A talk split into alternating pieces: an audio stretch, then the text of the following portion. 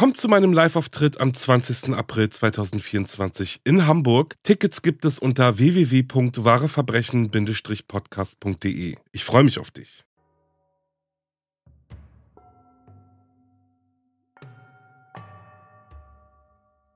Hallo und herzlich willkommen zu Wahre Verbrechen. Mein Name ist Alex, das ist mein Podcast und ich freue mich über jede und jeden Einzelnen, der oder die eingeschaltet hat. All diejenigen, die mich schon etwas länger zuhören, wissen, ich liebe es, mich bei euch für eure Treue und euren Support zu bedanken, was ich hiermit auch tue, denn ja, ihr wisst schon, das ist alles nicht selbstverständlich oder so. Also, danke, danke an euch alle. Danke fürs Einschalten, auch alle, die neu dabei sind. Bleibt auf jeden Fall noch ein bisschen dran. Ja, ich springe jetzt auch schon mal in Richtung Einleitung der Folge, denn ja, so viel ist gar nicht passiert. Ich kann euch jetzt auch gar nicht so wirklich was erzählen. Deswegen machen wir einfach gleich weiter. Und zwar mein heutiger Fall. Oh Lord, was war denn bitteschön in den 1890er Jahren in Chicago los? Ich sage euch, dieser Fall ist super creepy und irgendwie bekommt man das Gefühl, dass all das gar nicht passiert sein kann. Aber das ist es. Ich habe mich in dieser Folge nämlich an den Fall rund um H.H. Holmes und sein berüchtigtes Mordhotel gewagt oder Holmes Castle, wie es auch genannt wird. Ja, und ei, ei, ei, dieser Fall gibt so einiges her, ehrlich. Es gibt viele Geschichten, Vieles ist wahr, vieles ist vielleicht auch übertrieben. Deswegen hört euch auch das Outro an. Da gehe ich nochmal so auf ein paar Mythen ein und auf so ein paar Sachen, die im Laufe des Jahrhunderts jetzt schon, ja, doch noch ans Tageslicht gekommen sind. Gut, aber genug geteasert. Ich würde sagen, wir springen gleich mal ans Ende der 1800er Jahre.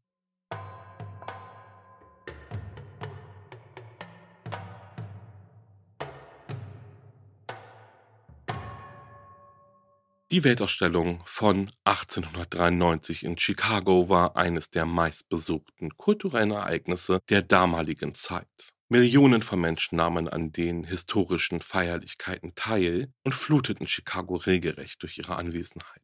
Die vielen Besucher der Weltausstellung kamen aus aller Welt und dementsprechend benötigten sie natürlich auch einen Ort zum Schlaf. Eines der vielen Hotels in der Stadt war das sogenannte Holmes Castle, ein Büro-Apartment-Komplex, auf dessen zweiter Etage sich ein Hotel befand. Das Hotel befand sich inmitten von Chicago und war der perfekte Ort, um sich nach der Ausstellung schnell frisch zu machen und dann weiter in das belebte Nachtleben von Chicago zu ziehen. Und es war der perfekte Ort für Alleinstehende, denn die überwiegenden Zimmer waren Einzelzimmer. Was das Holmes Castle aber auch war, war ein Ort, an dem man einfach so verschwunden ist.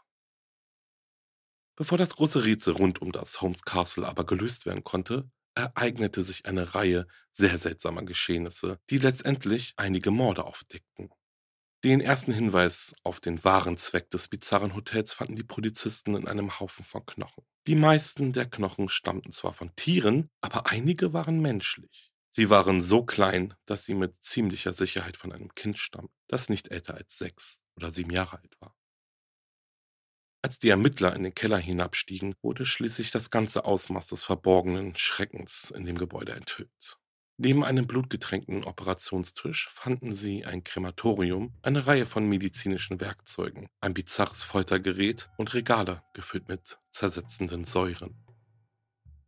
Nachdem Holmes seine Opfer durch geheime Rutschen hinunter in den Keller geworfen hatte, sezierte er sie, reinigte sie und verkaufte ihre Organe oder Skelette an medizinische Einrichtungen oder auf dem Schwarzmarkt. Und das alles fing mit einem jungen Mann an, der sehr schlau war, redegewandt und gut aussehend und der ein reges Interesse an Leichen hatte.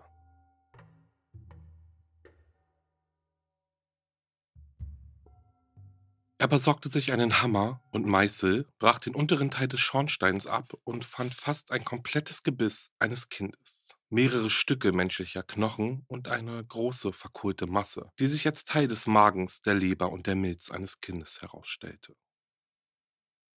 Herman W. Mudgett wurde am 16. Mai 1860 in Glimmentown geboren, verbrachte aber seine Kindheit auf einer Farm in der Nähe von Burlington. Er war äußerst intelligent, ehrgeizig und fleißig. Am 4. Juli 1878, im Alter von 18 Jahren, heiratete er Clara A. Lovering und kurz danach gab er seine Stelle als Lehrer auf, um ein Medizinstudium in Burlington zu absolvieren. Ein Jahr später beendete er sein Studium und ging dann an das Ann Arbor College in Michigan, um seine Ausbildung abzuschließen. 1881 fiel Herman Mudgett eine Leiche in die Hände, die eine bemerkenswerte Ähnlichkeit mit der eines Kommilitonen hatte, der mit ihm eng befreundet war und der kurz zuvor eine Lebensversicherung über 1000 Dollar abgeschlossen hatte, in der er als Begünstigter genannt wurde. Dieser Fund brachte die beiden Studenten auf die Idee, die Leiche heimlich in das Bett von Hermans Freund zu legen und sie als ihn auszugeben. Und offensichtlich wurde der Fall wenig oder gar nicht untersucht, denn Herman kassierte die Versicherungssumme ohne Probleme und teilte sie mit seinem nicht ganz so totem Kumpel. Kurz darauf verließ er das College und landete über einige Umwege schlussendlich in Chicago, wo er eine eigene Apotheke eröffnete und unter dem Namen H.H. Holmes am 28. Januar 1887 Myrta Belknap heiratete, obwohl er von seiner ersten Frau Clara Lovering noch gar nicht geschieden war. Am 17. Januar 1894 heiratete er unter dem Namen Howard Holmes die aus St. Louis stammende Georgie Yoke.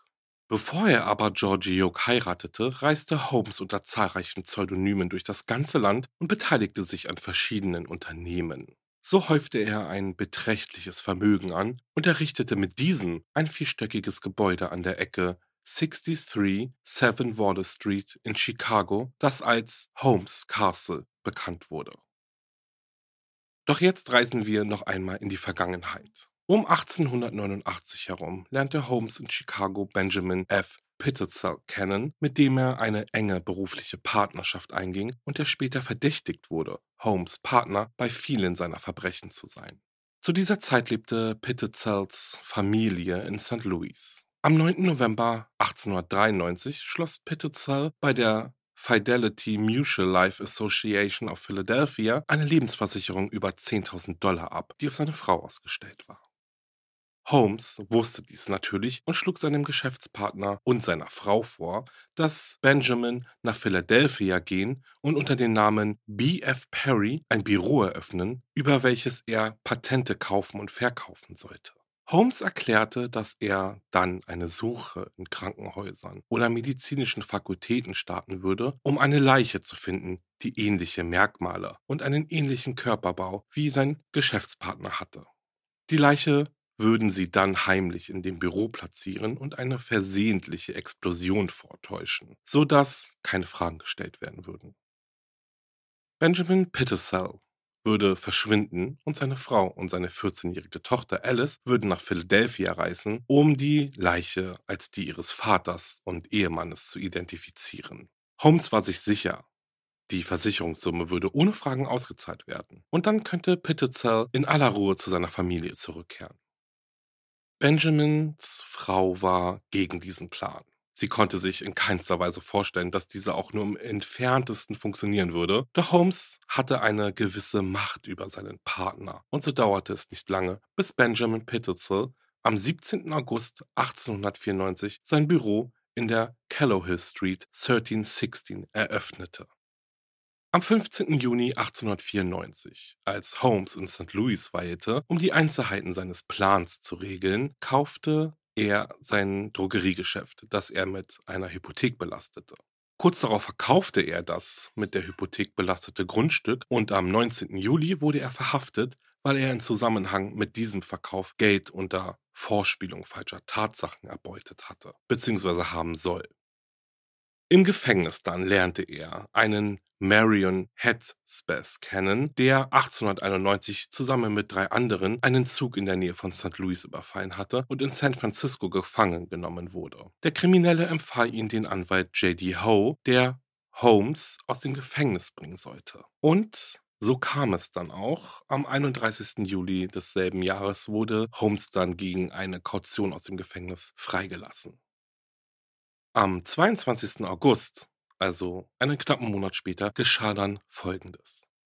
Ein Tischler namens Eugene Smith betrat das Büro von Pittezel alias Perry, um die Vorzüge seiner von ihm entworfenen und erfundenen Säge zu besprechen, die er auf den Markt bringen wollte. Perry hörte sich seine Beschreibung der Erfindung an und bat ihn am nächsten Tag ein Modell mitzubringen.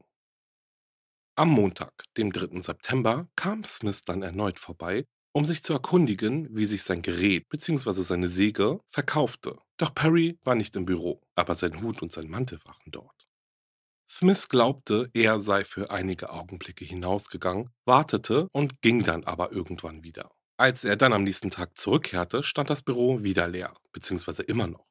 Denn Smith stellte fest, dass sich der Mantel und der Hut an derselben Stelle befanden wie schon am Tag zuvor. Smith erkundigte sich in der Nachbarschaft und erfuhr, dass Perry seit Samstag nicht mehr gesehen worden war. Da er aber beide Stockwerke des kleinen Gebäudes gemietet hatte und auch in diesem wohnte, ging Smith nach oben und fand dann in einem Hinterzimmer die Leiche des Patentverkäufers. Die Brust und die Gesichtshälfte waren stark verbrannt. In der Nähe des Leichnams fanden sich Scherben einer Flasche, eine Tabakpfeife und ein verbranntes Streichholz. Am 19. September erfuhr dann Frau Pittitzel in St. Louis, dass ihr Mann tot sei. Sie wurde gebeten, gemeinsam mit ihrer Tochter Alice nach Philadelphia zu kommen, um die Leiche zu identifizieren. Frau Pittitzel unterzeichnete daraufhin ein vorbereitetes Papier, das dem von Holmes beauftragten Anwalt eine Vollmacht zur Abholung des Geldes erteilte und reiste mit Alice ab, wobei sie da noch davon ausging, die Leiche eines Fremden zu identifizieren und dass ihr Mann am Leben und wohlauf sei. Jedenfalls wurde die Versicherungssumme tatsächlich an den von Holmes beauftragten Anwalt ausgezahlt. Holmes machte sich dann auf die Reise nach St. Louis um Frau Pittitze die 10.000 Dollar zu übergeben, abzüglich Spesen in Höhe von 2.800 Dollar. Nachdem Frau Pittitzel und ihre Tochter die Leiche in Philadelphia identifiziert hatten, reiste sie alleine zurück nach St. Louis und Alice, also ihre 14-jährige Tochter, blieb bei Holmes in Philadelphia, der Frau Pittitzel erzählte, dass er Alice zu ihrem Vater bringen würde. Ihre Tochter begleitete ihn nicht zurück nach St. Louis, weswegen Frau Pittitze nun eindringlich danach verlangte, ihren Mann und ihre Tochter zu sehen. Holmes teilte ihr mit, dass sie sich gedulden müsse, da die Versicherungsbeamten der ganzen Angelegenheit misstrauisch gegenüberstünden und er es für ratsam halte, dass die Familie vorerst getrennt bleibe. Er erklärte sogar, dass er gekommen sei, um die beiden kleineren Kinder, Nellie und Howard, abzuholen und sie nach Covington zu bringen, wo eine nette alte Dame bereits für Alice sorgte. Frau Pittitzel war natürlich alles andere als begeistert von Holmes Plan, stimmte aber letztendlich zu.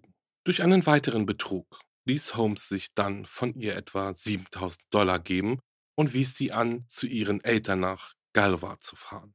Er selbst reiste am 28. September mit den beiden Pittitzel-Kindern ab, nachdem er versprochen hatte, dass die gesamte Familie zum frühestmöglichen Zeitpunkt wieder vereint sein würde.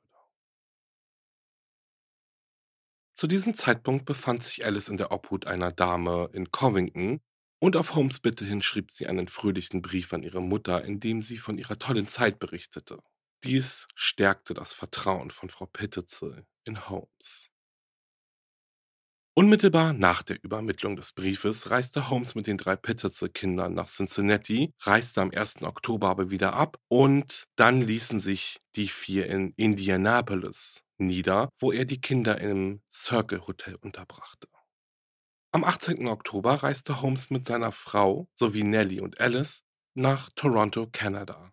Ihre Mutter wurde von Holmes angewiesen, am 19. Oktober nach Kanada nachzukommen, und wenn er es für sicher hielt, konnte sie sich dort dem Rest der Familie anschließen. Zu diesem Zeitpunkt war die arme Frau aber schon fast wahnsinnig vor Kummer und so bat sie Holmes, ihrem Mann zu erlauben, ihr zu schreiben, woraufhin er ihr erklärte, dass die Behörden die Briefe abfangen könnten. Holmes teilte ihr in Toronto auch mit, dass es zu diesem Zeitpunkt unmöglich sei, die Familie wieder zusammenzuführen und schickte sie nach Burlington zurück, wo Holmes ein Haus in der Winsuki Avenue 26 mietete.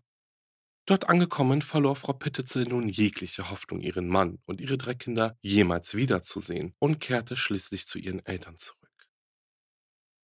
Holmes in der Zwischenzeit trennte sich von seiner Ehefrau und kehrte nach Boston zurück, wo er dann am 19. November verhaftet wurde.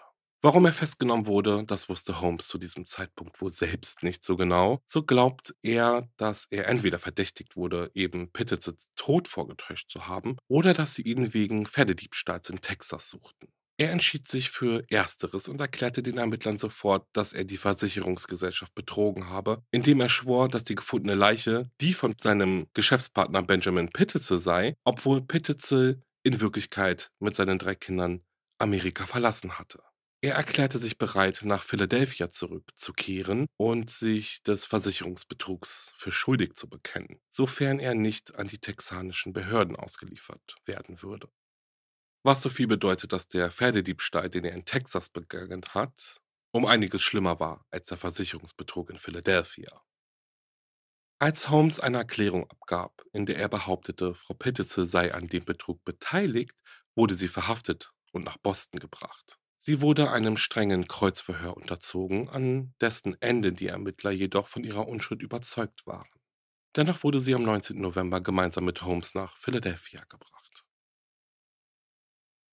H.H. Holmes wurde erst am 3. Juni 1895 wegen Betrugs an der Versicherungsgesellschaft vor Gericht gestellt. Er bekannte sich bereitwillig für schuldig.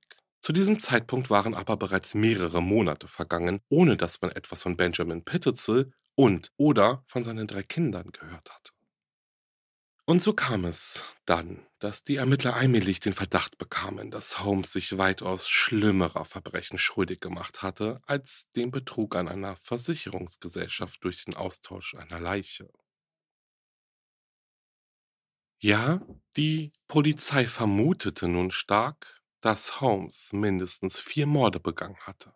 Denn was wäre, wenn Holmes Angst hatte? Sein Geschäftspartner Benjamin Pititzel würde ihn irgendwann verraten. Wäre es dann nicht am einfachsten, ihn zum Schweigen zu bringen? Frau Pittetzel würde schließlich irgendwann bemerken, dass ihr Mann nicht zu ihr zurückkehrte. Im schlimmsten Fall würde sie die Polizei informieren, mit dem Ergebnis, dass die Leiche, die sie als die ihres Mannes identifiziert hatte, einer genaueren Untersuchung unterzogen würde. Was dann bedeuten würde, dass Holmes wahrscheinlich des Mordes an Pittetzel angeklagt werden würde. Die älteren Kinder waren wahrscheinlich von ihrer Mutter über den Versicherungsbetrug informiert worden und hatten die Gewissheit, dass ihr Vater zurückkehren würde. Aber natürlich reden Kinder. Die Ermittler nahmen an, dass Holmes dies alles wusste und dass er sich erst dann in Sicherheit wähnte, wenn die gesamte Familie Pittetzel beseitigt sein würde. Er konnte aber nicht darauf hoffen, sechs Menschen auf einmal zu töten, ohne entdeckt zu werden. Also beschloss er, sie zu trennen und eine nach dem anderen zu ermorden. Am 27. Dezember 1894 gab Holmes eine Erklärung ab, die im Wesentlichen wie folgt lautete. Ich bedauere, dass ich in der Vergangenheit falsche Aussagen gemacht habe, aber die folgenden Fakten sind wahr. Während Benjamin Pititzel in der Kellerhoe Street 1316 wohnte, trank er sehr viel und ich stellte ihn deswegen zur Rede. Er wirkte verzweifelt und sagte, er solle lieber so viel trinken, dass er sich umbringe und alles hinter sich lasse. Am nächsten Morgen suchte ich seine Wohnung auf und verschaffte mir mit einem Schlüssel Zugang zum Gebäude. Ich fand einen an mich adressierten Brief, den ich vernichtete und in dem er mir mitteilte, dass ich seine Leiche im Obergeschoss finden würde. Ich ging die Treppe hinauf und fand ihn tot auf dem Boden liegen. In seinem Mund befand sich ein Gummischlauch, der mit einem Federkiel verbunden war, der durch einen Knoten in einer großen Flasche mit Chloroform lief. Ich hatte mit Benjamin Pititzel vereinbart, dass die Leiche, die an seine Stelle treten sollte, im Gesicht und an den Händen verbrannt werden sollte, indem man eine Mischung aus Benzin, Chloroform und Ammoniak auf sie goss und sie dann in Brand setzte dass dann eine große Flasche zerbrochen und eine rauchende Pfeife und ein brennendes Streichholz in der Nähe platziert werden sollten. Der Zweck war, zu zeigen, dass die Person, die Pitzill oder Perry sein sollte, tatsächlich die Mischung in der Flasche entzündet hatte, während sie ihre Pfeife anzündete und dass die Flasche explodierte und der Tod durch die Verbrennung verursacht wurde. Als ich dann aber Benjamin Pittitzels Leiche sah, beschloss ich diesen Plan in allen Einzelheiten auszuführen. Die drei Pittitzels Kinder befinden sich jetzt in Europa in der Obhut von Miss Minnie Williams.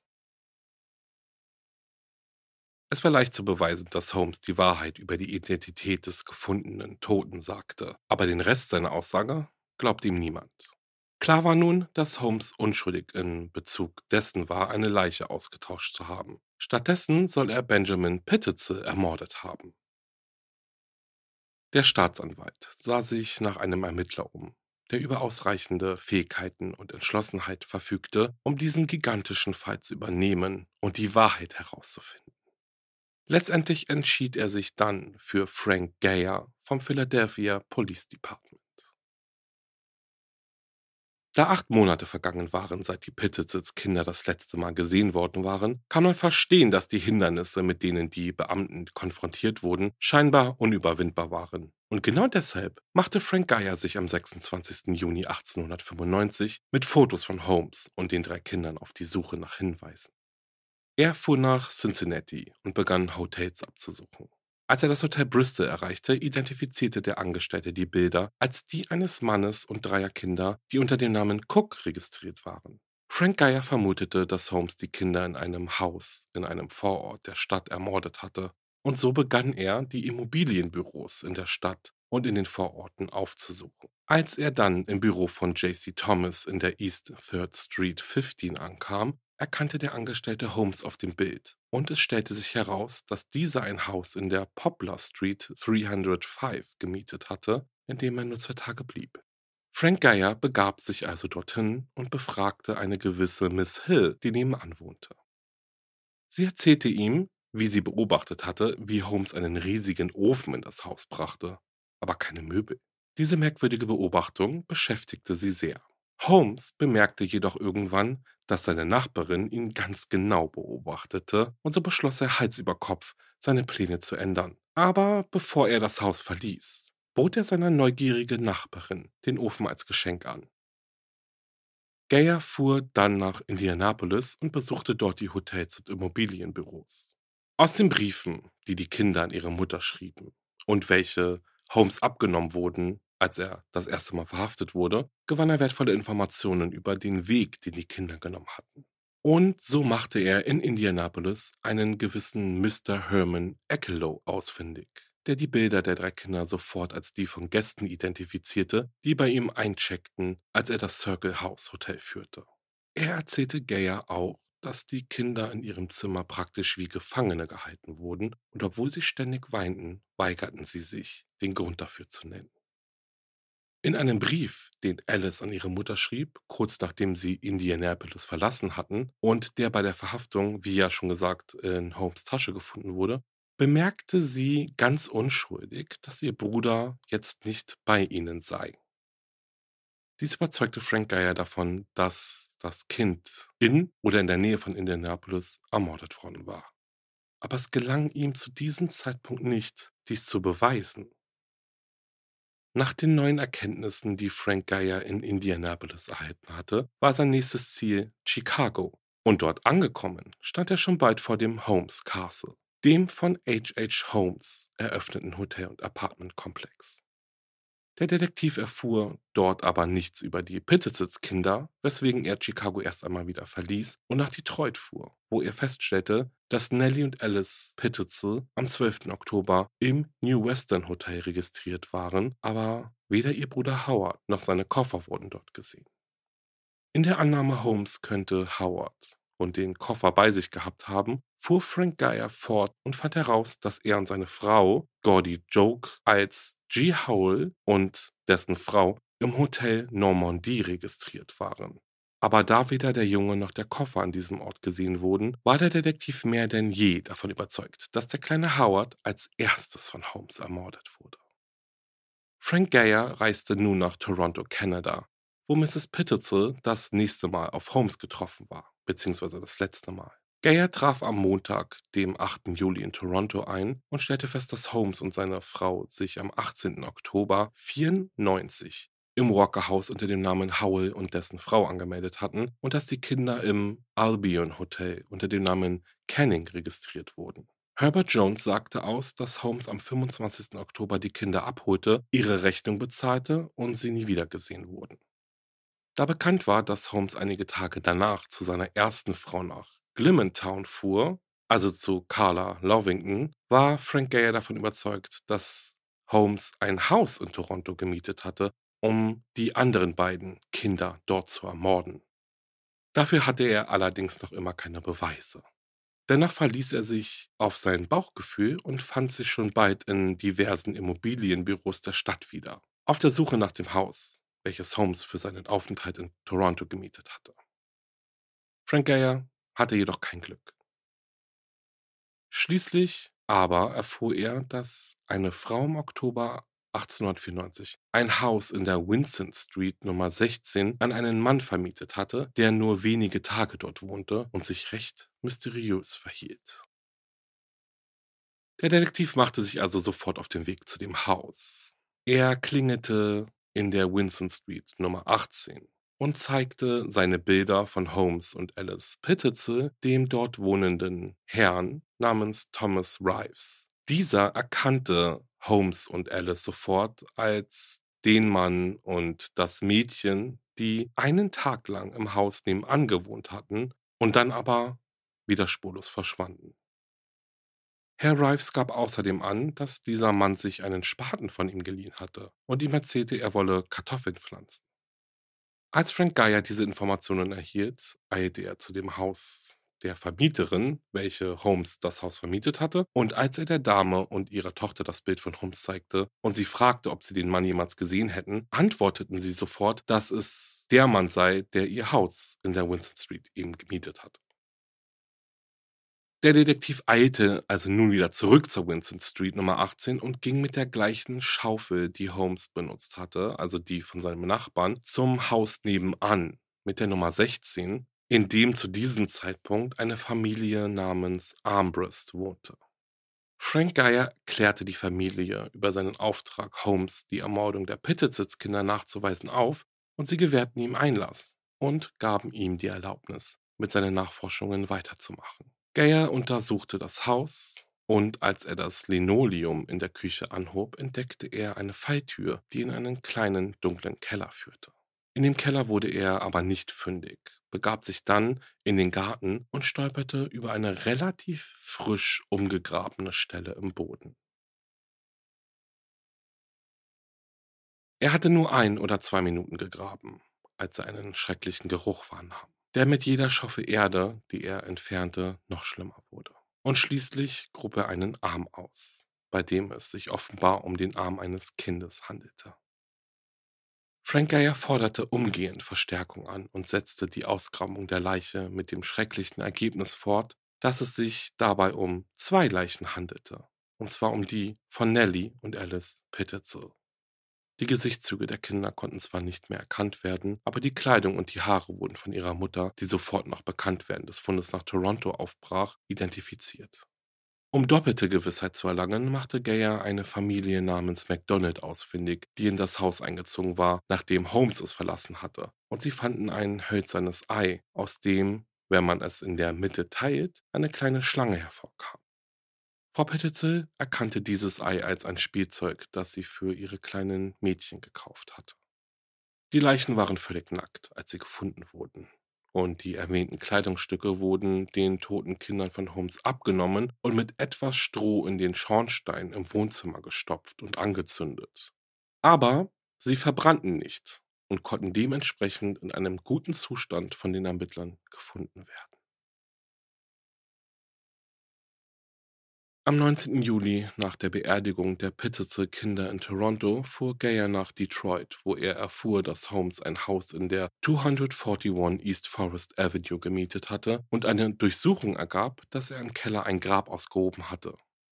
Aber bevor er Gelegenheit hatte, seine Arbeit abzuschließen, erreichte ihn die Information, dass ein Detective ihm auf der Spur war und so verließ er schnellstmöglich das Haus.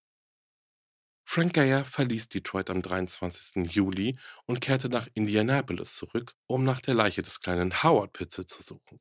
Tagelang durchkämmte er unermüdlich die Immobilienbüros, sowohl in der Stadt als auch in den Vororten. Am 1. August kehrte er dann nach Chicago zurück, da im Holmes Castle ein Kinderskelett gefunden worden war.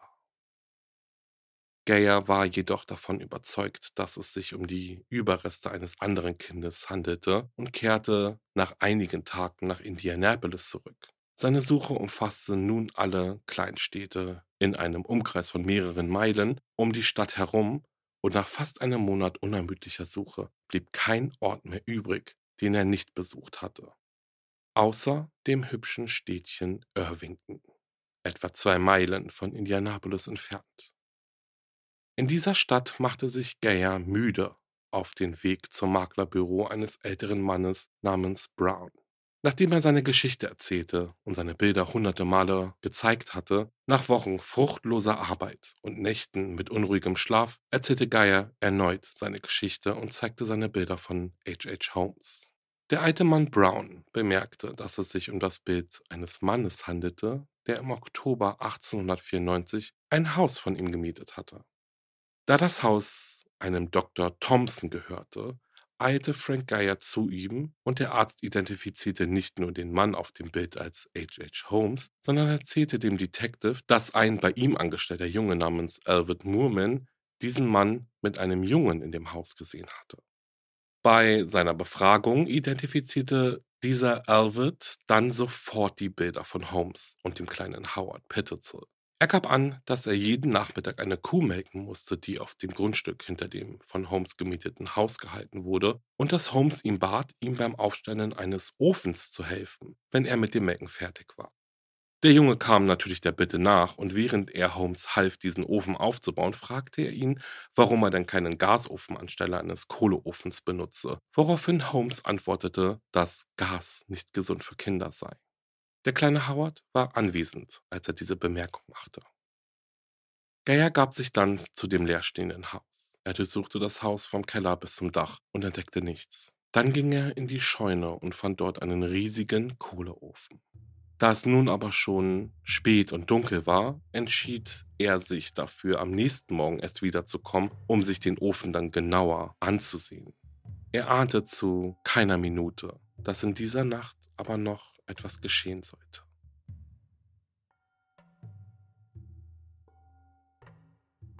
Als Frank Gayer die Scheune verließ, beschlossen zwei Junge namens Walter Jenny und Oscar Kettenberg, die von Gayers Auftrag wussten, Detektiv zu spielen. Sie begannen also in der Scheune nach Beweisen zu suchen und steckten ihre Hände in ein Ofenrohrloch. Sie holten eine Handvoll Asche heraus, aber in dieser Asche befanden sich mehrere Zähne und kleine Knochenstücke. Während Gayer noch im Telegrafenamt in Irvington saß, um seinen Auftraggeber von seinen neuen Informationen zu berichten, erfuhr er von der Entdeckung der beiden Jungen und eilte zurück zur Scheune. Mit Hammer und Meißel riss er den unteren Teil des Schornsteins ab und fand fast ein komplettes Gebiss eines Kindes, mehrere Stücke menschlicher Knochen und eine große verkohlte Masse, bei der es sich um einen Teil des Magens, der Leber und der Milz eines Kindes handelte, die hart gebraten waren. Mit Bekanntgabe des Leichenfundes meldete sich nun ein Lebensmittelhändler, der angab, dass der Junge, dessen Bild Gayer ihm zeigte, an einem Tag im Oktober in sein Geschäft gekommen war und seinen Mantel dort liegen gelassen hatte und sagte, dass er ihn abholen würde, aber nicht mehr zurückkam. Frau Pittitzel identifizierte den Mantel später als den ihres Sohnes Howard. Am 1. September 1895 kehrte Detective Gayer nach Philadelphia zurück und nachdem er von allen Seiten beglückwünscht wurde, weil er eines der größten Rätsel der amerikanischen Kriminalgeschichte gelöst hatte, machte er sich daran, H.H. Holmes vor Gericht zu bringen. Holmes wurde des Mordes an Benjamin Pittitzel angeklagt und der Prozess wurde für den 28. Oktober angesetzt. Während Detective Frank Geyer damit beschäftigt war, die vermissten Kinder der Familie ausfindig zu machen, untersuchten die Behörden in Chicago, Fort Worth, Texas und aus zahlreichen anderen Städten und Staaten Holmes Werdegang vor der Ermordung des Großteils der Familie Pittitzel.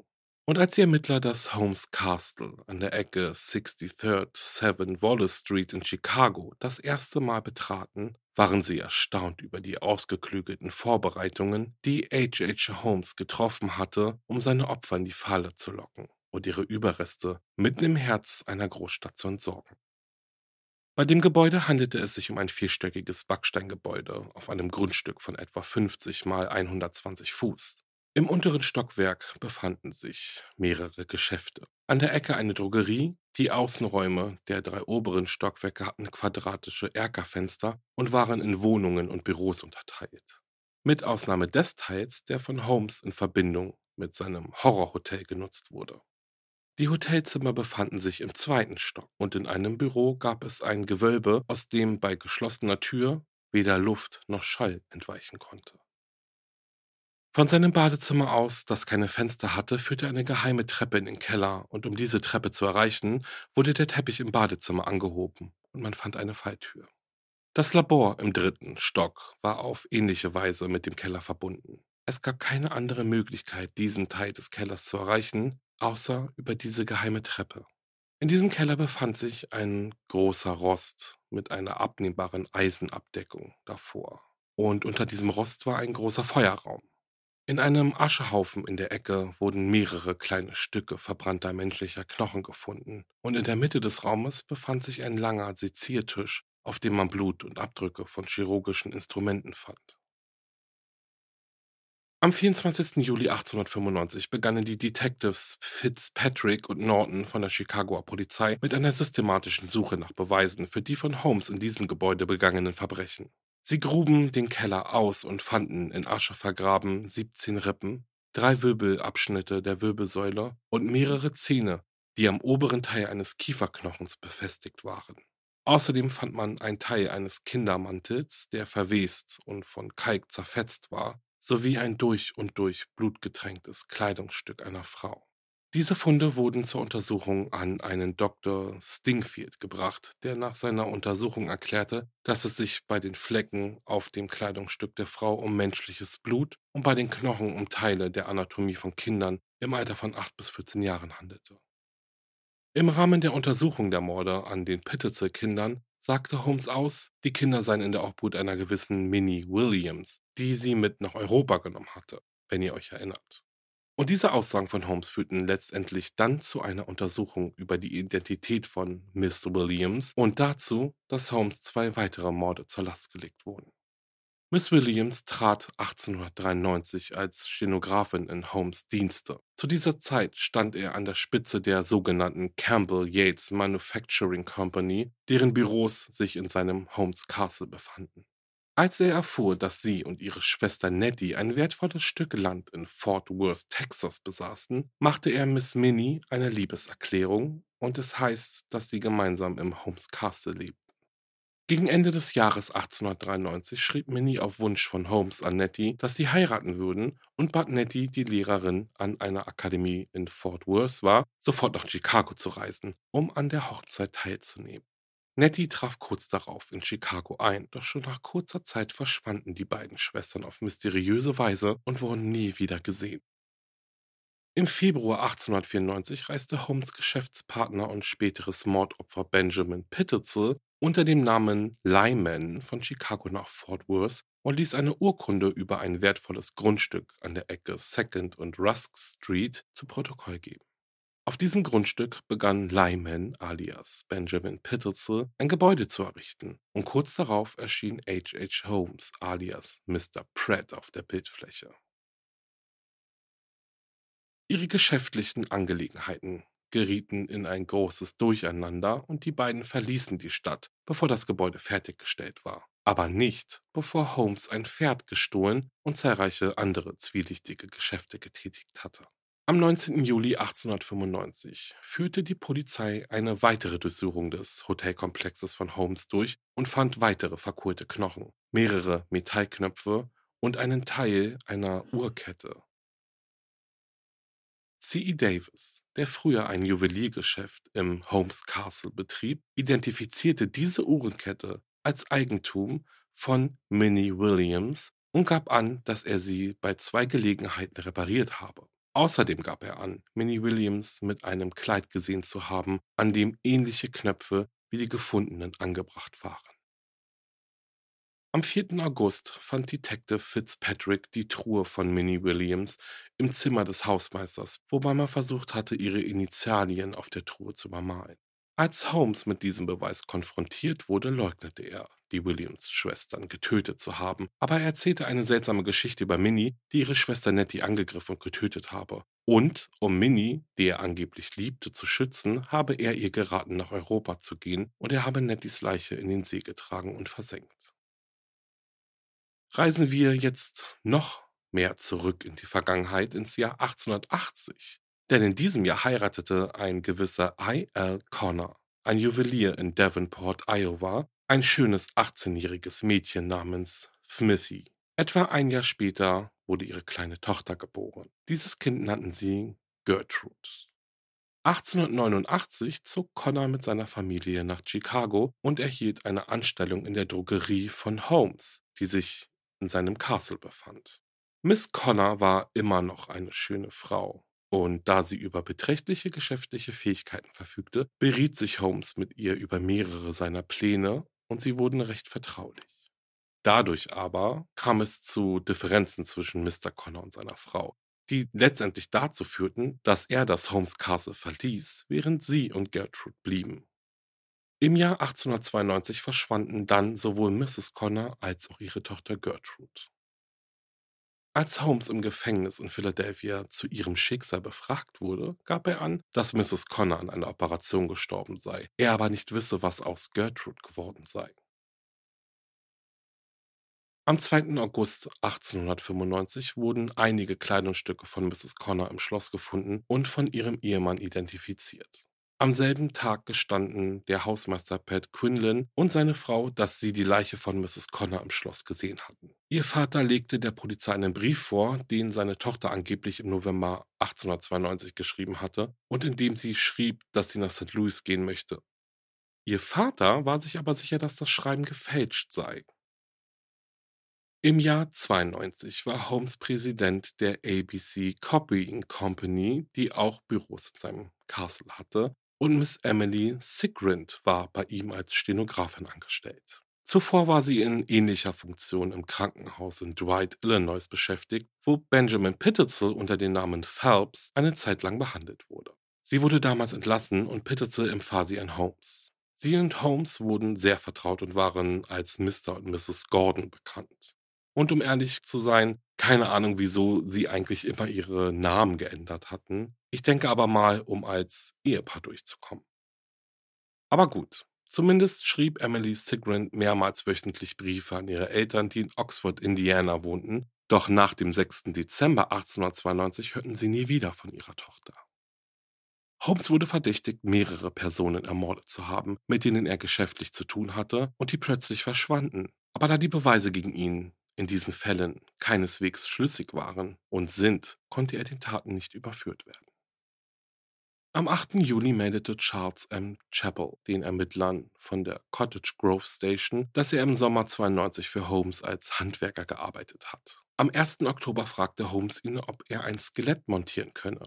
Chappell sagte, er könne das, und Holmes gab ihm das Skelett eines Mannes, das er montieren sollte und als die Arbeit beendet war, zahlte Holmes ihm 36 Dollar für seine Arbeit. Im Januar dann, also 1893, erhielt Chappell ein weiteres Skelett eines Mannes, das er montieren sollte. Als Holmes ihm den Körper zum ersten Mal zeigte, befand er sich im Labor und es war noch viel Fleisch dran. Da Holmes über einen Satz chirurgischer Instrumente verfügte und offenbar keine Anstalten machte, irgendetwas vor ihm zu verbergen, dachte Chappell, dass er die Arbeit für eine medizinische Hochschule erledigte. Er stellte also keine weiteren Fragen. Im Juni dann desselben Jahres übergab Holmes Chappell ein weiteres Skelett, forderte es aber nie von ihm zurück. Und so übergab der Handwerker das Skelett nach Bekanntwerden, was in Holmes Castle geschehen ist, an die Polizei. Am 28. Oktober 1895 begann in Philadelphia der Prozess gegen H.H. Holmes wegen des Mordes an Benjamin Pittezel und kaum hatte die Auswahl der Geschworenen begonnen, kam es zu einem Missverständnis zwischen Holmes und seinen Anwälten, die sich vorübergehend von dem Fall zurückzogen. Während ihrer Abwesenheit führte Holmes dann selbst die Auswahl durch. Die Staatsanwaltschaft vertrat die Theorie, dass Holmes seinen Geschäftspartner Benjamin Pittezel mit Chloroform betäubte, während dieser entweder schlief oder betrunken war. Drei Ärzte sagten aus, dass der Tod durch Chloroformvergiftung verursacht wurde. Benjamins Frau, die, um es zu verdeutlichen, ein körperliches Wrack geworden war, identifizierte ein Foto als das Bild ihres verstorbenen Mannes und identifizierte auch die Kleidung, die die Leiche trug, als die ihres Mannes. Dann sagte sie ausführlich über die Verschwörung zum Versicherungsbetrug aus und wiederholte die vielen Gespräche, die sie mit Holmes über den Verbleib ihres Mannes geführt hatte. Um zu beweisen, dass Benjamin Pittezel nicht, wie von Holmes behauptet, an Selbstmord dachte, legte seine Frau einen Brief vor, den ihr Mann einige Tage vor seinem Tod geschrieben hatte und in dem er seine Absicht äußerte, seine Familie zu einem frühen Zeitpunkt nach Philadelphia zu holen. Und auch mehrere Personen identifizierten Benjamin Pittezels alias Perry auf dem Foto. Mehrere dieser Zeugen sagten auch aus, dass Perry zuletzt am Samstag, dem 1. September 1894 um 22.30 Uhr lebend gesehen wurde, als er eine benachbarte Bar aufsuchte, um einen Vorrat an Whisky für den Sonntag zu kaufen. Eugene Smith, der Pittitzel alias Perry die Patentsäge zur Verfügung gestellt hatte, sagte aus, dass er die Leiche am darauffolgenden Dienstag fand, und Sachverständige sagten aus, dass der Zustand der Leiche darauf hindeutete, dass der Mann mindestens zwei Tage tot war. Und dies würde eben bedeuten, dass er an einem Sonntag gestorben ist. Miss Yoke, die neue und unrechtmäßige Ehefrau von H.H. Holmes, die ja geglaubt hatte, sie sei seine rechtmäßige Ehefrau, sagte aus, dass am Samstagabend ein unbekannter Mann Holmes aufgesucht hatte. Ihr Mann habe ihr dann erzählt, dass es sich um einen prominenten Eisenbahner handele, der eine große Bestellung für seine Patentkopierer aufgeben wollte. Aber Holmes hatte später zugegeben, dass es sich bei dem Mann um Benjamin Pittitzel gehandelt hat. Miss Yoke gab auch an, dass Holmes ihre Wohnung am Sonntag um 10.30 Uhr verließ und erst um 16.30 Uhr zurückkehrte, wobei sie seinen aufgeregten Zustand bemerkte. Sie packten eilig ihre Sachen und fuhren noch in der Nacht nach Indianapolis, wo sie nur einige Tage blieben, und dann fuhren sie weiter nach St. Louis, wo Holmes ja dann Frau Pittitzel aufsuchte. Für Holmes Verteidigung wurden übrigens keine Zeugen aufgerufen. Vor den Geschworenen kommentierte der Vorsitzende Richter die absolute Macht von Holmes über seinen Geschäftspartner Benjamin Pittitzel mit den Worten: Die Wahrheit ist seltsamer als die Fiktion. Und wenn Mrs. Pittitzels Geschichte wahr ist, ist sie die wunderbarste Demonstration der Macht des Geistes über den Geist, die ich je gesehen habe. Und seltsamer als jeder Roman, den ich je gelesen habe. Am 2. November 1895 wurde der Fall den Geschworenen vorgelegt, die nach kurzer Beratung einen Schuldspruch fällten. Am 7. Mai 96 wurde Holmes in Philadelphia gehängt. Er gab sich bis zu seinem Ende völlig gleichgültig, heißt es. Einige Tage vor seinem Tod legte Holmes ein Geständnis ab, in dem er zugab, 27 Menschen getötet zu haben. Auf dem Schafott widersprach er jedoch dieser Aussage und behauptete, die einzigen Personen, für deren Tod er direkt oder indirekt verantwortlich sei, seien zwei Frauen gewesen, an denen er kriminelle Handlungen vorgenommen habe. Das Holmes Castle oder Mordhotel selbst ist heute nicht mehr vorhanden. Im Jahr 1895 brannte das Haus völlig aus, heißt es. Möglicherweise wurde das Feuer von zwei Männern gelegt, die nachts in das Gebäude eingedrungen waren. Das verbliebene Gebäude wurde 1938 abgerissen. Heute befindet sich in dem H.H. Holmes Haus ein unscheinbares Postamt.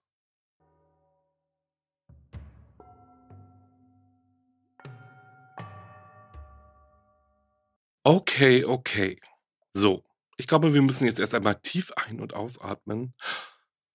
Ich denke, ich habe nicht zu viel versprochen, als ich euch im Intro schon gefragt habe, was denn eigentlich da los war damals in Chicago. Dieser ganze Fall rund um H.H. Holmes und sein Mordhotel ist ja bis heute sehr, sehr bekannt und wurde schon in diversen Podcasts, Filmen, Serien, Büchern und und und behandelt. Aber dennoch hat dieser Fall immer wieder so eine ja, wie soll ich sagen, dass es sich jetzt auch nicht total blöd anhört, aber er weckt auf jeden Fall immer wieder ein unheimliches Interesse. Und ich denke, ihr könnt nachvollziehen, was ich meine. Kommen wir aber mal kurz auf die Tatsachen zu sprechen, die wir ja gerade eben auch schon gehört haben. Und ich versuche das alles mal ein bisschen zuzuordnen und auch ein bisschen mehr Hintergrund einzubauen. Holmes, der ja vorher Mudgett hieß, war ein sehr schlauer junger Mann, der mit 18 anfing, Medizin zu studieren. Das Studium hat er nie beendet und so landete er ja dann irgendwie und irgendwann über Umwege als H.H. Holmes in Chicago. In Chicago kaufte er dann eine Drogerie bzw. eine Apotheke und errichtete später ja dann das Holmes Castle, welches er von verschiedenen Handwerkern bauen ließ, was den Grund hatte, wie man ja dann später auch erfahren hat, dass die jeweiligen Handwerker und Bauherren und Bauarbeiter seinen Plan nicht erraten sollten.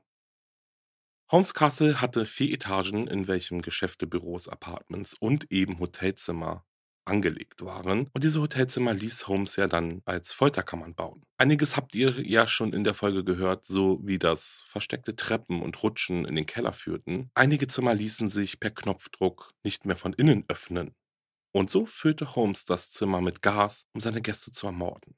Es heißt, dass Holmes auch so eine Art Alarmanlage hat bauen lassen, die so funktionierte, dass sie über dünne Schnüre, die, wenn man sie berührte, Holmes wie aufflackernde Glühbirnen darüber informierten, in welchem Flug gerade ein Gast durch das Hotel lief.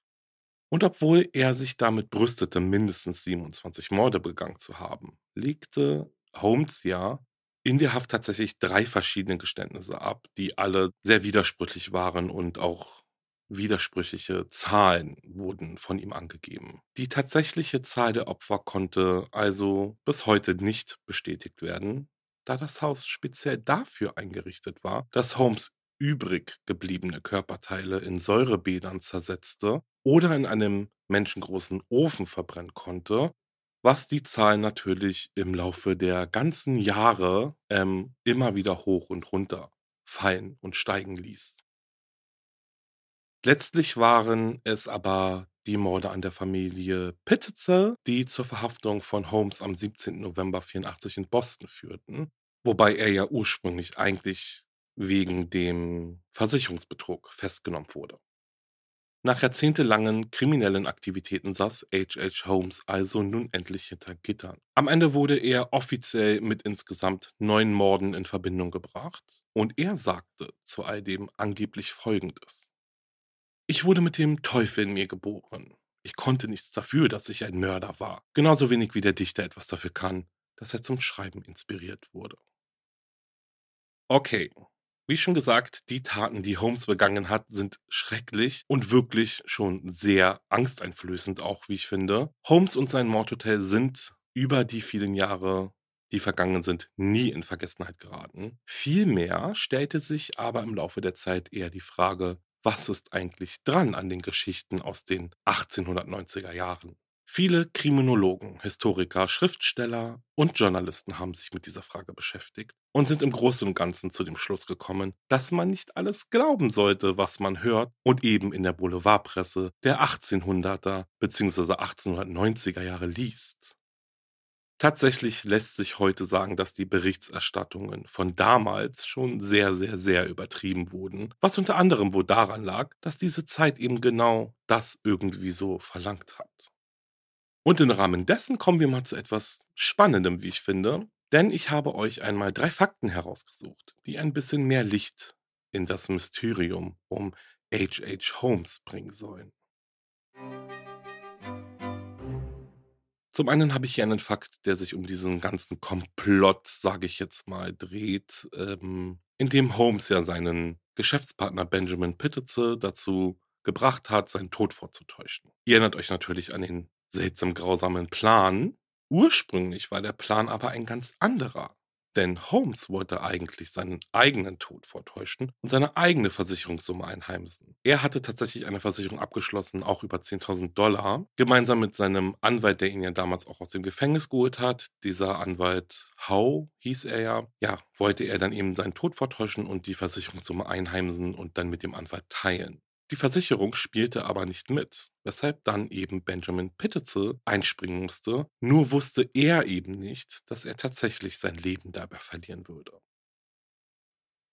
Dann kommen wir nochmal auf einen Fakt, der sich so ein bisschen mit den Zahlen der Leichen oder mit, der, mit den Zahlen der Mordopfer von Holmes beschäftigt. Denn Holmes wird oft als Amerikas erster Serienmörder bezeichnet. Das war er aber nicht oder wohl nicht. Und die Zahl der ihm zugeschriebenen Morde wurde im Laufe der Jahrzehnte maßlos übertrieben, heißt es. Er selbst begann ja mit den Übertreibungen zu seiner Zeit, als reißerische Geschichten über sein Mörderschloss im Boulevardjournalismus erschienen und jede Zeitung versuchte, ihre Konkurrenz in den Schatten zu stellen. Holmes soll für sein Geständnis während seines Prozesses bezahlt worden sein und er verpflichtete sich mit Geschichten, in denen er 27 Morde zugab, einige davon an Menschen, die aber noch lebten. Zum Beispiel gab er zu, seinen ehemaligen Arbeitgeber Dr. Horton, dem er später die Apotheke abkaufte, die ihm zuerst gehörte, ja, ihn soll er getötet haben, dabei lebte dieser noch einige Jahre nach dem Verkauf in einem anderen Stadtteil. Ein Nachbar erzählte einer Chicagoer Zeitung, dass er Holmes seit langem als Mörder einer Frau verdächtigte, die einige Zeit später aber an Herzversagen starb, was von ihrem Arzt bestätigt wurde. Springen wir ein bisschen vor, denn in den 1940er Jahren wurde die Zahl der Morde, die Holmes zugeschrieben wurden, häufig mit über 200 angegeben, ohne dass Referenzen oder Quellen genannt wurden. Die hohe Zahl wurde durch die immer anschaulicheren Beschreibungen des Mordschlosses bestätigt, so dass man davon ausging, dass die Zahl wahrscheinlich noch höher war. Holmes wurde eine Zeit lang auch beschuldigt oder es wurde vermutet, dass er nicht nur der erste Serienmörder Amerikas zu sein schien, sondern auch der Mörder von Whitechapel, der als Jack the Ripper in die Geschichte einging.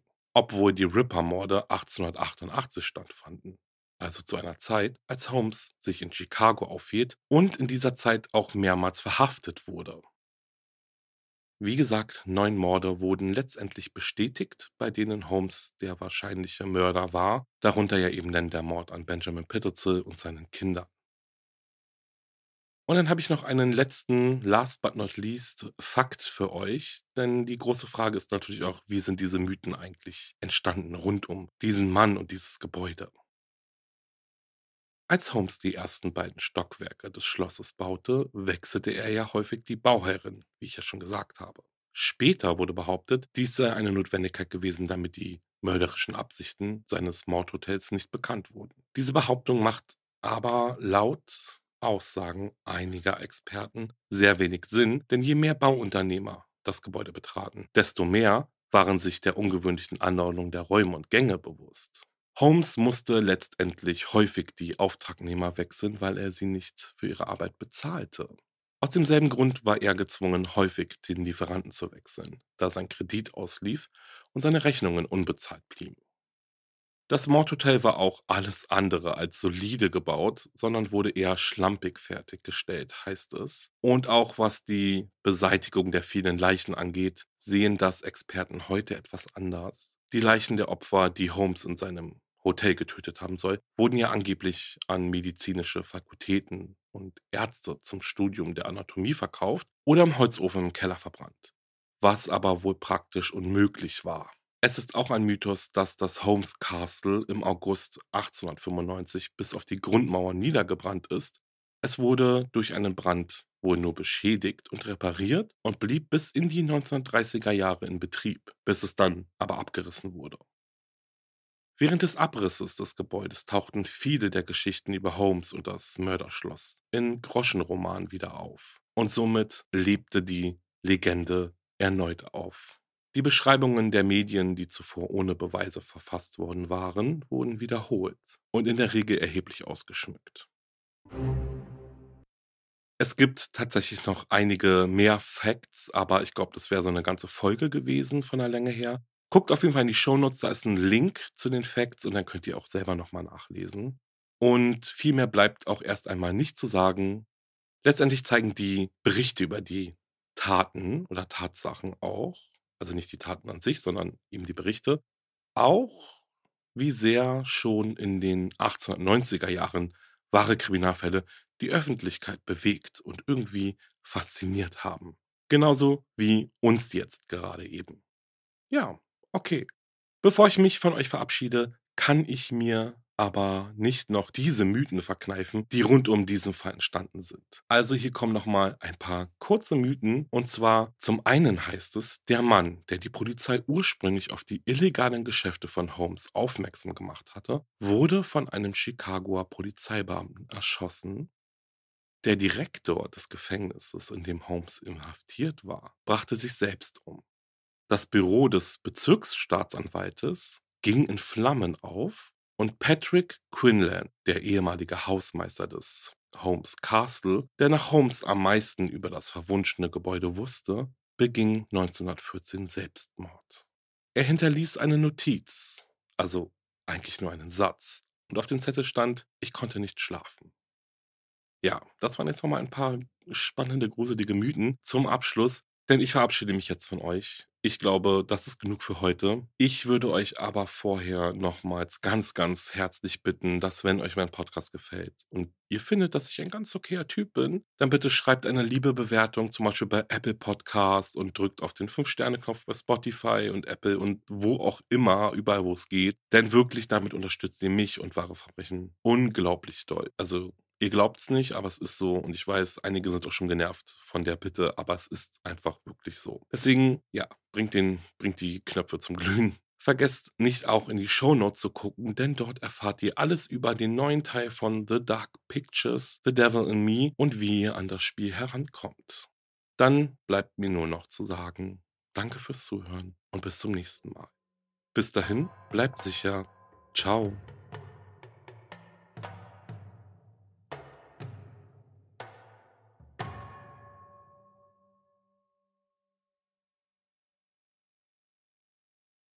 Hey, bevor es mit wahre Verbrechen losgeht, wollte ich dir noch meinen Podcast Steig nicht ein vorstellen.